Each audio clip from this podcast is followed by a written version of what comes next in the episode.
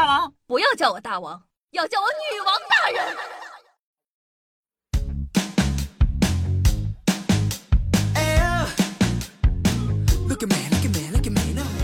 嗨，各位首先听众朋友们，大家好，欢迎收听今天的《女王又要》，我依旧常驻在深山，是你千年包治百病的板蓝根夏夏夏春阳。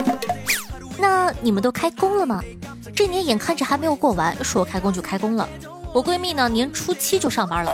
上班那天给我打个电话，说道：“夏夏，我觉得今天不是年初七，今天是我的头七啊。”那么问题来了，古代有花木兰代父从军，现在有人愿意替我上班吗？一想到明天要上班，我就特别的难受。我好想倒在一米八、六块腹肌、大长腿、声音好听、分貌美、善解人意、超会哄人、不抽烟不喝酒、深情专一的小哥哥怀里大哭一场。呃，扯远了。那春节喜庆的气氛呢，还没有来得及散，那边冬奥会呢，已经如火如荼的开始了。有和我一样在关注冬奥会的朋友吗？评论区可以扣一个一哦。关注冬奥会的朋友啊，肯定知道这几天最热的零零后谷爱凌。滑雪运动员谷爱凌凭借着幺六二零拿下中国雪上的首金。赛后呢，有记者问她这个动作呢是不是练了很久很久？谷爱凌说啊，从来没有在雪上或者蹦床上做过幺六二零，只有在脑子里想过，气垫上呢练了两天时间。懂了吧，朋友们？以后睡觉别只顾着睡觉，多想想自个发财的事情，说不定呢。谷爱凌获奖后啊，我看网友们也蛮幽默的。谷爱凌说。我每天要睡够十个小时哦，网友们呢纷纷反馈，嗯嗯嗯，以后我也要多学他睡十个小时。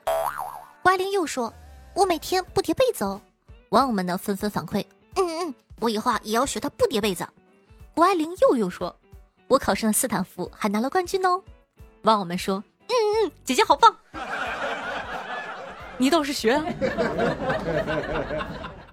不过话说回来啊，你说看了谷爱凌那个视频，谁不说一句姐姐好厉害呢？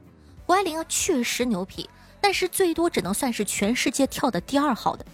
第一，哼，我的基金跳的比谷爱凌更自由，触底比谷爱凌更快。我想抄基金的底，基金想抄我的家。那作为运动员啊，谷爱凌已经是非常优秀了。更让人惊叹的是，她的学习能力也很强。SAT 满分一千六，她考了一千五百八，什么概念呢？就等同于咱们高考七百五，考了七百加。提前呢从高中毕业，顺利被斯坦福录取，而且人家还会弹琴、唱歌、骑马、射箭，要啥会啥，让人不得不发问：上帝到底给他关了哪扇窗呢？也许是和我聊天的床吧。那不管怎么样，作为女性运动员，谷爱凌呢，让我们更多的看到的是更多的可能性。那些不敢想、不敢做的梦，只要尝试就有可能成功。她说：“我并不像个男孩，因为运动本来也属于女孩。”我们呢总是认为女性在极限运动中做不好，但谷爱凌不仅热爱，而且做得极好。在谷爱凌的身上，我看到了中国女孩的力量。女孩子呢可以按照自己希望的方式去生活工作，而不是因为性别或者年龄被迫做出选择。也希望妹妹呢在接下来的比赛可以继续大放异彩。别人啊都在关心冰雪项目能不能拿奖牌，而钟爱冰球的美国人却在关心奥运会的冰球比赛能打架吗？不能打就不看了。虽然呢，奥运会明文规定冰球比赛是不允许打架，但是冰球项目呢，的确有相当悠久的赛场斗殴传统，成为了观众们最期待的环节。昨天晚上呢，俄罗斯对这个瑞士的冰球比赛中，也的确没让等着看戏的朋友们失望，他们打起来了，打得非常的激烈。我的天，具体的情况呢，你们可以去看看视频，非常精彩，绝对比比赛本身还要精彩。而且呢，由于打架越来越频繁，越来越不可或缺，各队呢直接衍生出了打手这一个专职，就像后卫、中锋队员呢都有自己负责的领域一样，打手呢负责的就是参与场上的斗殴、恐吓对手、保护核心的球员。所以呢，被选做打手的球员打球不需要有多好，但打人一定要够狠。遇到冲突呢，两队的打手就马上会和对方开战，这就相当于呢冰球比赛附赠了一场拳击。话说回来。有拳击，谁还看球啊？很多人呢，完全是冲着看打架才买的冰球比赛的门票，所以呢，常会有这种场景，就是冰场里选手打成一团，摄像机都快震掉了。观众们呢，拿着爆米花在观众席上摇旗呐喊，为喜欢的帮派啊呸，为喜欢的球队加油。我今天呢还看到一个特别有意思的故事，说这个澳大利亚的第一枚冬奥会金牌获得者布拉德贝利，二零零二年呢盐湖城冬奥会一千米速滑冠军，现世版的欧皇。布拉德贝利啊，从小的梦想就是获得奥运会的奖牌，多年来呢一直勤勤恳恳的训练，曾经受过两次几乎致命的重伤，但都没有放弃运动生涯。那他曾经获得了冬奥会的团体赛铜牌，但是一千米速滑呢并不是他的长项。他之前呢参加过几次冬奥会啊，但是呢在这个项目里他从来都没有进过前八名。他参加这个盐湖城冬奥会的原因，是因为他在老家开了个运动品商店，想通过冬奥会呢结识美国名将阿波罗来给他剪个彩。所以呢从一开始啊他就只是在这个重在参与，结果逆天的地方来了，小组赛呢他就应该被淘汰，但是由于前面的选手犯规，成绩取消了，他成为了这个递进第二名晋级了。半决赛五进二，同组全是高手，比赛中他排倒数第一。结果呢，到了最后关头，前面四个摔倒了仨，他成为第二名，晋级决赛了。到了决赛，一共五个选手，除了他以外呢，全都是世界顶级的选手。他和教练呢，从一开始就知道自个没有办法上去拼，只能寄希望于第一集团摔倒。比赛呢开始后，他很快就被落了下去，被甩出了半圈多，越甩越多。结果呢，到了最后一圈，最后一个弯道，前面四个选手啊，由于竞争激烈，全部摔倒了。他成为唯一一个划过终点线的人，顺利夺冠。总结一下呢，就是这位哥呢，什么都没有做，成了冠军。后面呢，还把他的偶像带去剪彩了。大家好，接下来为我们剪彩的是我的手下败将阿波罗。那除了滑雪，还有一个好玩的关于奥运项目的冷知识。在古希腊举行的竞技会中呢，运动员们喜欢全身涂满橄榄油、赤裸参赛，以此呢来展现身体的健美以及摒弃一切杂念的精神。有人呢会觉得这场面岂不让女性观众很尴尬？但事实上呢，古希腊男尊女卑的观念尤为严重，女性呢既不能参加比赛，也不能场外观赛，赛场内啊都是一群大老爷们儿。你想想，全是大老爷们儿，我这想象的翅膀拍打的更用力了。嗯，当然了，你们呢冬奥会看看就好，千万呢不要去进行一些实操。运动员们呢都是夜以继日的在训练，加上自身的天赋，才造就了运动场上华丽的一跃。你们可别脑子一热想搞就搞。我一个骨科朋友说，今天九台手术，七台是滑雪滑的，四个前叉，一个髌骨脱位，一个踝关节，一个半月板。滑雪受伤呢在百分之十到百分之十五。三亿人上冰雪，三千万人住骨科，雪道尽头是骨科，慎重啊，朋友们！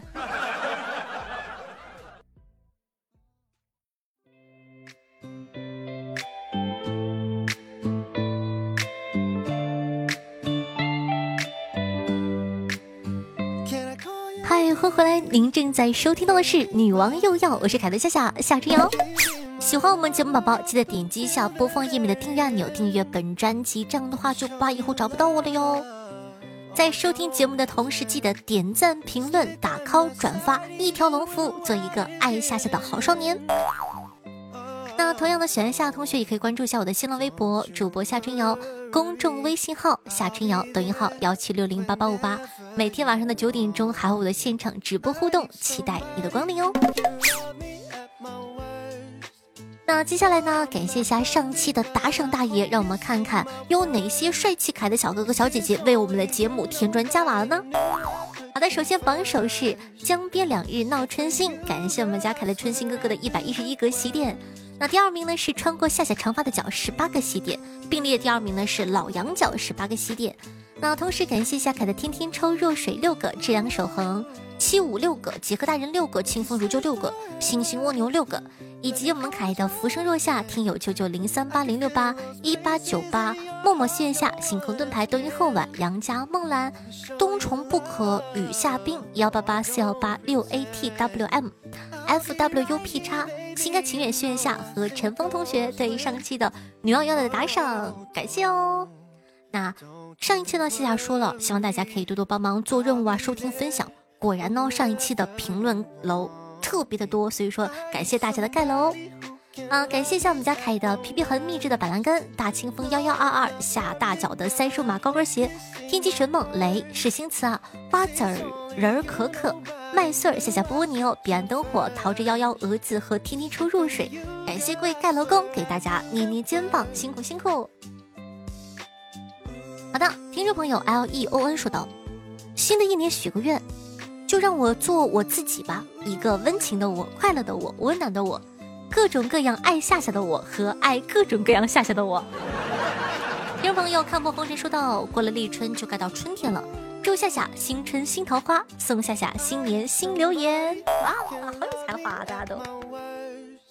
听众朋友，呃，秀石蒲秀之石华如水说道：“嗯嗯，猫年我是不知道了，但今年墩墩啊，怕是真的难求了。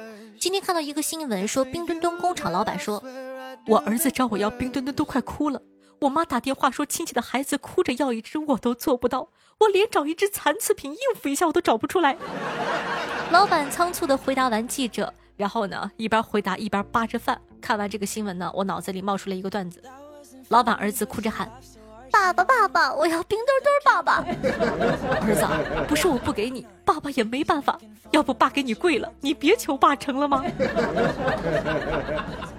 听众朋友来姆说到，高速上为了听夏夏的节目，用了两个手机，导航一爆点就把软件屏蔽，太难了。十个小时的路程，还好有夏夏的陪伴哦。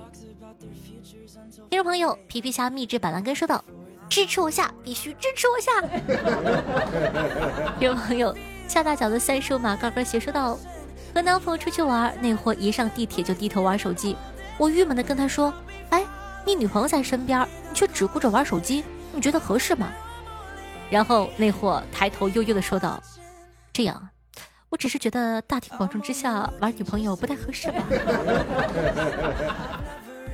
听众朋友，星星蜗牛说道：“你敢信吗？我上一次听的是一七年，第一次听的时候呢是一六年暑假，当时还有非正常狗子研究所，吴金平老师才刚开始更新科学史评话。”听众朋友，天机神梦说道：“这节目很好，我很喜欢，但我更喜欢人。”听众朋友大拿问道：“哎，小小，倍速播放对完播率有影响吗？”嗯，应该是没有的。听众朋友石马线上的四分卫说道：“现在啊，过年都没有过年的感觉了，连放个鞭炮啊都不让，就剩下看着侄子侄女被父母拎着认姨姥姑姥舅爷的乐趣了。”听众朋友清风样说道：“差不多元宵节了，呼吁小伙伴们呢都到夏夏的直播间里热闹热闹。”顺便那个叫花灯的道具了解一下哦。可以的，我哥会过日子。有朋友唱过夏夏长发的脚说道：“祝夏夏在新的一年里身体健康，万事如意，心想事成，打赏奉上。”听众朋友瓜子仁可可说道：“看奥运冰壶项目很好玩，回家呀我就把锅和拖把拿出来了。别人玩冰壶，我玩冰锅。”听众朋友是新词啊说道。一个家具店卖床的老板去巴黎旅行，偶遇一个美女。老板担心自个的英语不好，就画了一个吧台。美女看懂了，就和老板呢在酒吧里喝酒。老板又画了一对舞友在一起跳舞，所以呢两个人尽兴的跳舞。这个时候啊，美女取过笔和纸，在上面画了一张床。老板看了特别兴奋，用生硬的英语讲：“你怎么知道我是家具店卖床的？”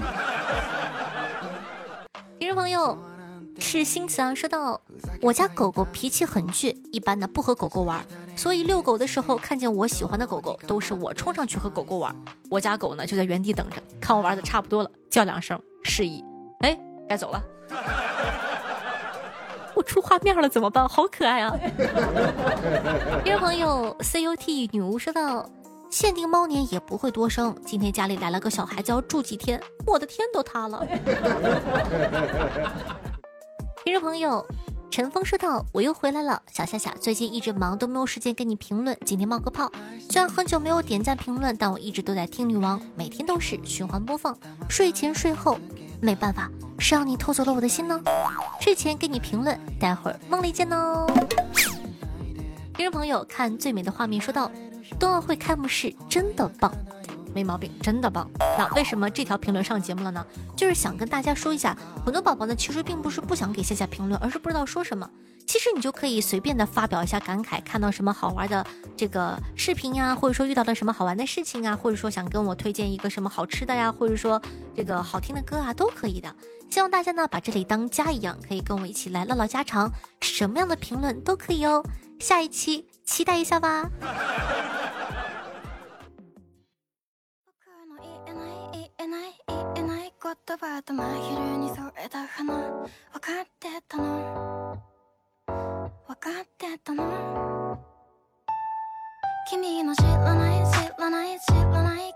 好听的乐，开心的心情呢？这样的一首歌曲来自土系，名字叫做《鲜红诅咒》。现在基本上很少会推这个日文歌曲，但这首歌感觉嗯蛮不错的，希望你可以喜欢。那同时呢，喜欢咱们节目宝宝记得点击一下播放页面的订阅按钮，也希望呢可以帮夏夏把节目放到你的微博或者朋友圈里，让更多人认识夏夏吧。小耳朵里有的哥吗？的哥的话呢，记得在这个接送乘客的时候放放女网友要，万一被喜欢上了，记得帮夏夏宣传宣传。好了，以上呢就是本期节目的所有内容了，咱们下期再见，拜拜。